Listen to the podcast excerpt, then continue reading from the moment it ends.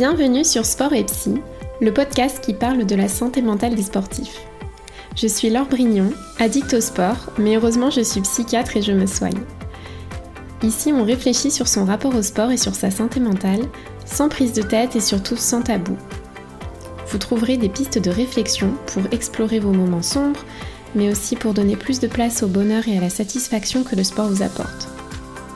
Vous apprendrez des trucs pour entraîner votre cerveau à mieux se comprendre et mieux se gérer.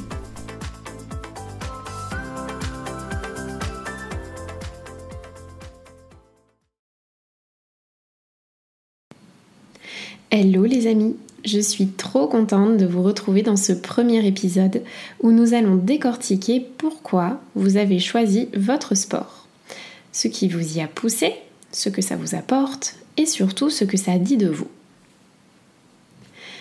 On a parfois du mal à expliquer à soi-même ou aux autres pourquoi on pratique son sport et pourquoi dans de telles proportions, mis à part euh, ça me fait du bien ou je veux remplir tel objectif ou je veux me sentir en forme, ou je veux performer à telle compétition. Pourtant, notre pratique sportive en dit beaucoup plus sur nous qu'on ne le pense. Le choix d'un sport n'est pas anodin et répond à plusieurs besoins. Les besoins propres à notre personnalité et les besoins qui nous viennent au fur et à mesure de notre vie, au gré des événements qu'on rencontre.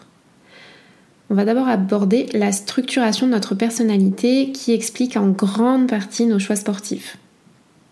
La personnalité de quelqu'un, c'est le fruit d'une interaction entre sa génétique et son environnement. Notre génétique euh, détermine notre tempérament, c'est-à-dire nos tendances naturelles, nos choix naturels. Ces tendances naturelles, elles se voient dès l'enfance, voire même dès bébé, avec une tendance par exemple à aller vers des choses risquées ou au contraire euh, des choses plus prudentes, une tendance à aller vers la nouveauté ou plutôt vers la routine, persévérer dans la difficulté ou à arrêter facilement euh, un besoin accru de validation extérieure ou pas forcément, une tendance à vouloir s'amuser en groupe ou s'amuser tout seul. Ces tendances, ce tempérament naturel va interagir avec l'environnement dans lequel on grandit, qui comprend à la fois l'environnement social et l'environnement familial. L'environnement familial, euh, c'est-à-dire en fait c'est les adultes avec qui on grandit, euh, qui va être plus ou moins stable, environnement plus ou moins sécurisant et qui va répondre de façon plus ou moins adaptée à nos besoins de petit enfant, à nos besoins de bébé. C'est ce qui construit les bases, euh, les bases de capacité de régulation émotionnelle. C'est ce qui va pouvoir nous donner un pare-choc plus ou moins solide, euh, parfois fissuré pour les épreuves de la vie.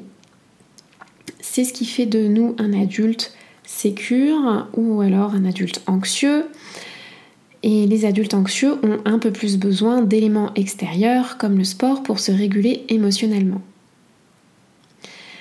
L'environnement familial joue aussi un rôle de modèle car chaque petit enfant aura tendance à imiter les comportements qu'il voit dans sa famille et c'est ce qu'on retrouve par exemple dans les familles de footeux ou dans les familles de cyclistes. Notre tempérament, il interagit aussi avec notre environnement social au-delà de l'environnement familial, c'est-à-dire notre culture, notre société. On a des sports qui peuvent être plus populaires dans un milieu social et pas du tout dans d'autres. Je vais prendre l'exemple du foot qui est plutôt associé à la classe populaire et euh, à l'opposé de l'équitation ou même du golf hein, qui est plutôt associé à la classe aisée. On a les stéréotypes de genre aussi euh, qui, vont nous, qui vont aussi intervenir dans le choix de notre sport. Par exemple, euh, les petites filles, même si c'est en train de changer, sont quand même beaucoup plus incitées à faire de la gym ou de la danse, et les petits garçons des sports co. Ou des sports de combat.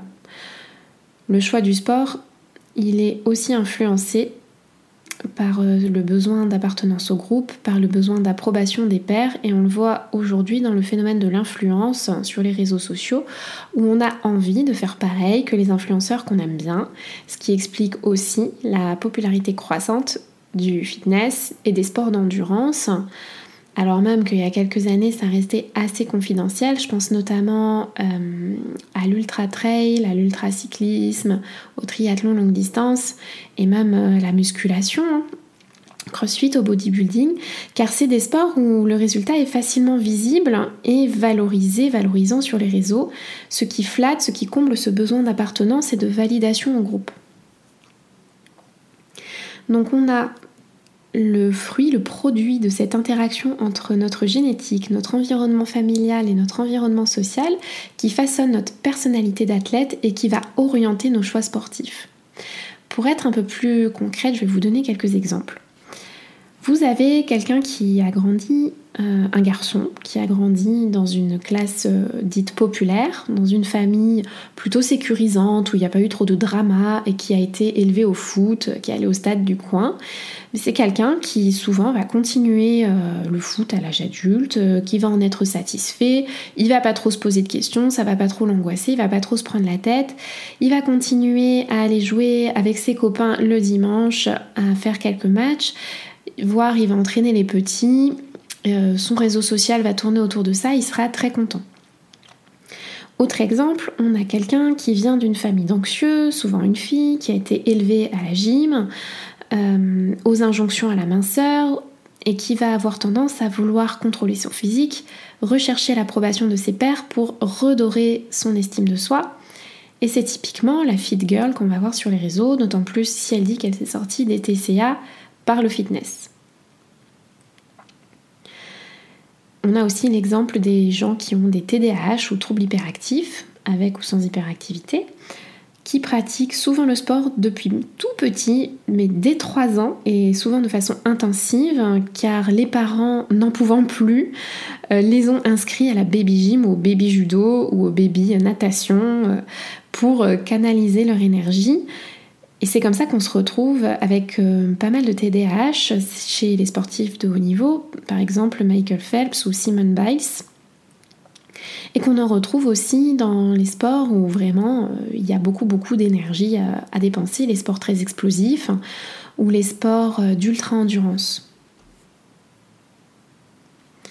Maintenant qu'on a vu comment se façonne notre personnalité et comment elle influence notre choix du sport, on va aller regarder d'un peu plus près ce qui fait qu'on continue un sport après l'avoir commencé, ou qu'on l'arrête, ou alors qu'on bascule dans les extrêmes. On a vu que notre personnalité, elle oriente chez nous des grandes tendances à l'action qui vont être euh, peu ou prou euh, toujours les mêmes en fait. C'est un peu comme un algorithme qui est programmé par la vie dans notre cerveau. Certains vont l'appeler le mode par défaut et dans le jargon de psy, on appelle ça les schémas comportementaux. Les schémas comportementaux, en fait, c'est une suite de pensées, d'émotions et de réactions à un stimulus, euh, à une situation extérieure, et on va apprendre progressivement à privilégier dans notre vie euh, les schémas comportementaux qui nous procurent du plaisir ou alors qui nous enlèvent du désagréable. C'est assez logique finalement. Et si on transpose dans le sport, en toute logique, du coup, on va spontanément aller choisir, continuer, voire surinvestir des activités qui nous procurent une satisfaction immédiate et ou qui nous permettent d'enlever du négatif dans notre vie. Par exemple, on va rechercher du plaisir et de la satisfaction dans la sensation de dépassement, dans la sensation de puissance, dans le plaisir même du mouvement, euh, dans l'atteinte d'un objectif, dans le fait de voir les copains, de se sentir appartenir à un groupe. A l'inverse, on va chasser le négatif de notre vie, par exemple, en allant faire du sport pour maigrir, car notre médecin nous l'a demandé, ou parce qu'on se sent complexé et inférieur, ou qu'on veut se sentir moins stressé, ou carrément qu'on veut débrancher son cerveau. Pour poursuivre la logique, on va aussi avoir tendance à arrêter des activités qui ne nous apportent pas de positif, tout simplement, tout bêtement, en fait, quand on essaye un nouveau sport et qu'on n'aime pas, euh, ça ne nous apporte rien, donc on l'arrête. Mais on arrête aussi quand ça nous rajoute du négatif. Par exemple, quand on essaye un nouveau sport mais qu'on trouve ça beaucoup trop dur, ou qu'on se sent tellement nul et tellement honteux qu'on préfère arrêter tout de suite parce que vraiment trop, trop de négatifs, euh, trop de négatifs. Quand on persiste dans sa pratique sportive, généralement, il y a un combo entre recherche de positif et fuite du négatif. On peut très bien ressentir plaisir et satisfaction à un bon WOD de crossfit avec les copains et en même temps débrancher son cerveau après une journée de hum, hum, hum. Il n'y a pas vraiment de mieux ou de moins bien. Euh, la question se pose finalement quand le côté plaisir et le côté satisfaction manquent. Et si la pratique du sport nous sert uniquement à enlever du négatif à notre vie et qu'on se retrouve constamment dans le contrôle ou dans la fuite des ressentis désagréables, par exemple, euh, si on se force à aller faire sa séance alors que tout notre corps nous dit stop, mais que la peur de grossir est trop forte, ou bien que l'estime de soi crie alerte, alerte, avec cette peur de rater qui est tapis dans l'ombre et qui nous fait du mal, ou encore qu'on préfère en faire trop plutôt que de ressentir ce sentiment de vide ou de tristesse. Dit comme ça, ça a l'air de rien et on peut se dire que bon, quand même, c'est cool d'aller faire du sport si on se sent triste, mal dans sa peau et que dans la plupart des cas, oui, oui, oui, je dis oui, c'est une bonne idée. Cependant, cependant, si l'intolérance au ressenti négatif de la vie, des choses pas très agréables de la vie, si cette intolérance devient trop importante et qu'on cherche toujours à l'éviter, ça peut mener à des extrêmes. Ça peut vous entraîner dans la comparaison avec les autres, à une pratique malsaine, excessive, qui va parfois jusqu'à la blessure, euh, à la coupure sociale, à l'épuisement, euh, voire même au dopage. Hein. ça se voit aussi beaucoup chez les amateurs qui n'ont pas confiance en eux. Euh, ça peut aussi mener à la déprime, voire vraiment la dépression, les troubles du comportement alimentaire, les troubles anxieux, les attaques de panique et autres tocs. Je vous en passe et des meilleurs. Donc moi, je vous invite à vous poser ces questions. Aujourd'hui, est-ce que vous êtes plus dans la recherche de positif ou est-ce que vous êtes plus dans la fuite du négatif avec votre pratique sportive? Est-ce que c'est un peu des deux? Est-ce que vous pensez que vous vous sentiriez plus à l'aise en contrebalançant l'un ou l'autre? Autre question, c'est est-ce que vous vous entraîneriez pareil si vous vous sentiez moins angoissé? Est-ce que vous vous entraîneriez pareil si vous aviez une meilleure estime de vous? Et dernière question, quelle est votre valeur quand vous ne vous entraînez pas? Pour résumer cet épisode, le choix du sport est déterminé par notre personnalité, qui elle-même est déterminée par notre génétique et par notre environnement social et familial. Notre personnalité, elle détermine des schémas comportementaux qui sont un mode par défaut, qui sont comme des algorithmes de décision qui interviennent en fonction des stimulations extérieures. Et nos schémas comportementaux sont peu ou prou toujours les mêmes. D'une part, ils nous font rechercher le positif, positif qui va pouvoir passer par le plaisir, la satisfaction, le sentiment d'accomplissement, de partage avec les autres, sentiment d'appartenance et d'approbation du groupe aussi.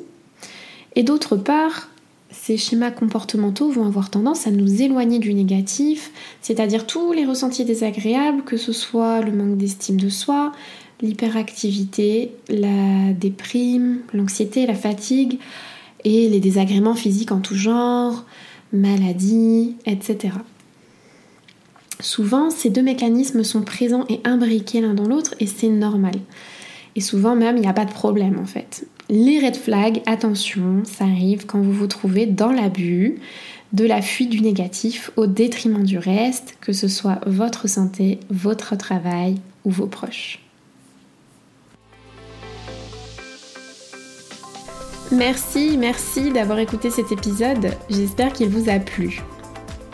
Je vous propose de prendre une ou deux respirations conscientes et de laisser de l'espace à ce que vous venez d'entendre. Si vous avez encore un peu de motivation, vous pouvez prendre quelques secondes pour voir les pensées et les ressentis qui vous viennent. Et notez dans un coin une chose importante que vous retenez pour vous dans cet épisode. Je vous laisse décanter avec ça les amis. N'hésitez pas à partager cet épisode à quelqu'un qui en aurait besoin, à vous abonner, à me couvrir d'étoiles sur votre application de podcast et à me rejoindre sur Instagram at doclorette.